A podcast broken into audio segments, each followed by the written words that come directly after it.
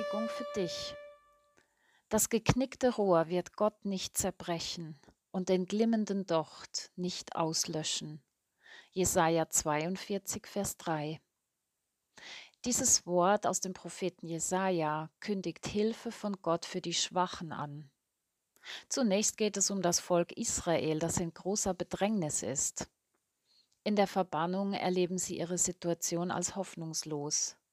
Mitten in ihre Not hinein lässt Gott durch den Propheten Jesaja verkündigen: Das geknickte Schilfrohr zerbricht er nicht, den glimmenden Docht löscht er nicht aus. Er bringt dem geschlagenen Volk das Recht, damit Gottes Treue ans Licht kommt. In Jesaja 42 ist vom Gottesknecht die Rede, der von Gott auserwählt, beauftragt, gesandt und mit Gottes Geist ausgerüstet ist. Der Gottesknecht ist nicht nur ein Bild für das Volk Israel, also für diejenigen, die zu Gottes Volk gehören, sondern auch für den verheißenen und erwarteten Messias. Und Matthäus selbst zitiert diesen Text und deutet ihn auf Jesus. Er schreibt, Seht, das ist mein Diener, den ich erwählt habe, den ich liebe und an dem ich Freude habe. Ich will meinen Geist auf ihn legen, und er wird den Völkern das Recht verkünden. Das geknickte Rohr wird er nicht zerbrechen und den glimmenden Docht wird er nicht auslöschen. So wird er schließlich dem Recht zum Sieg verhelfen. So zitiert Matthäus im Kapitel 12, Vers 18 bis 21 diese Verse aus Jesaja 42. Das Bild vom geknickten Rohr und glimmenden Docht spricht mich sehr an aber vielmehr die damit verbundene Verheißung, dass es weder zu einem Zerbruch noch zu einem Auslöschen kommen wird. Dies lässt hoffen, nicht nur Gottes Volk im Exil, sondern auch uns als Nachfolgerinnen und Nachfolger von Jesus. Ein Grashalm, ein Schilfrohr oder ein Bambusrohr sind grundsätzlich extrem widerstandsfähig. Weder Wind noch Sturm können es ohne weiteres abknicken oder zerbrechen. Im Gegenteil, es lässt sich sogar vom Wind hin und her wiegen. Diese Fähigkeit, sich elastisch zu biegen und sich so den Umständen anzupassen, ist ein Bild für Resilienz, das heißt äußere und innere Widerstandskraft. So wird das Schilf- oder Bambusrohr auch zum Bild für uns Menschen.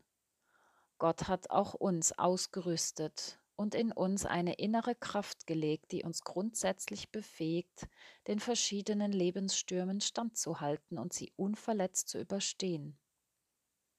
Jesaja verwendet noch ein zweites Bild. Ein Docht bewirkt, dass eine Kerze oder Öllampe überhaupt brennen kann. Das Wachs oder Öl nährt den Docht bzw. die Flamme. Und auch der Docht wird hier zum Bild für uns Menschen gebraucht.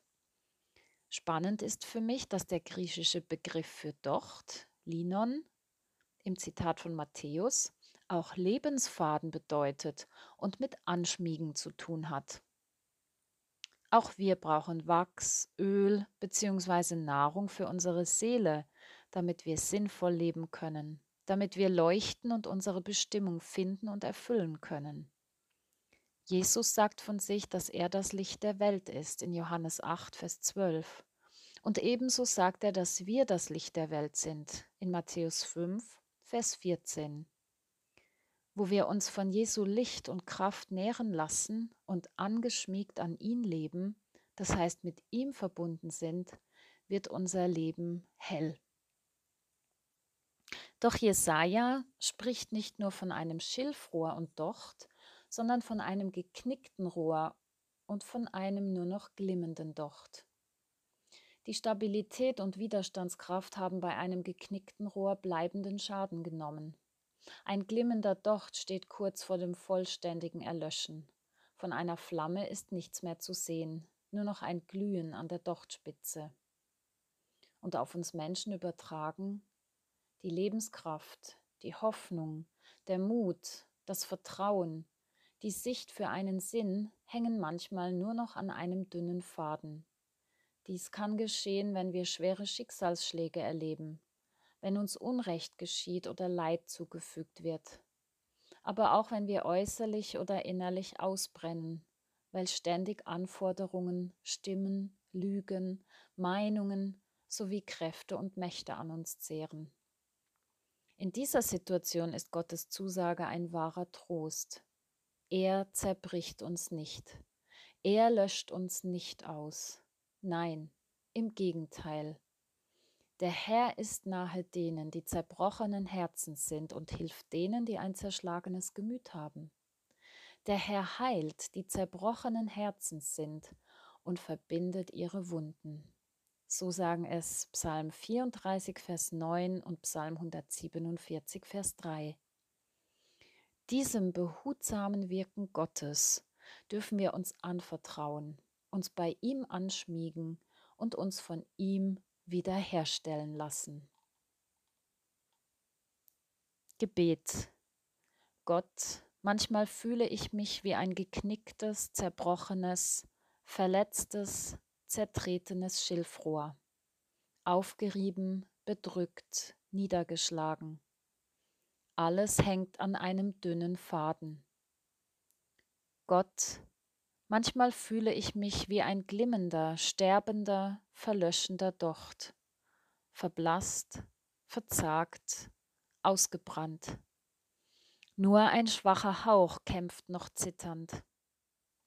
Du Gott sagst, ich zerbreche dich nicht. Du Gott sagst, ich lösche dich nicht aus, sondern du richtest mich wieder auf, lässt meine Seele zu dir zurückfinden, erquickst mich vollständig. So gehe ich von einer Kraft zur anderen, mit dir angeschmiegt an deine Hand. Du entfachst den Funken der Hoffnung in mir, zur Flamme deiner Liebe damit ich nicht ausbrenne, sondern aus dir brenne. Gott, sei du mein Licht und mein Heil, meines Lebens Kraft.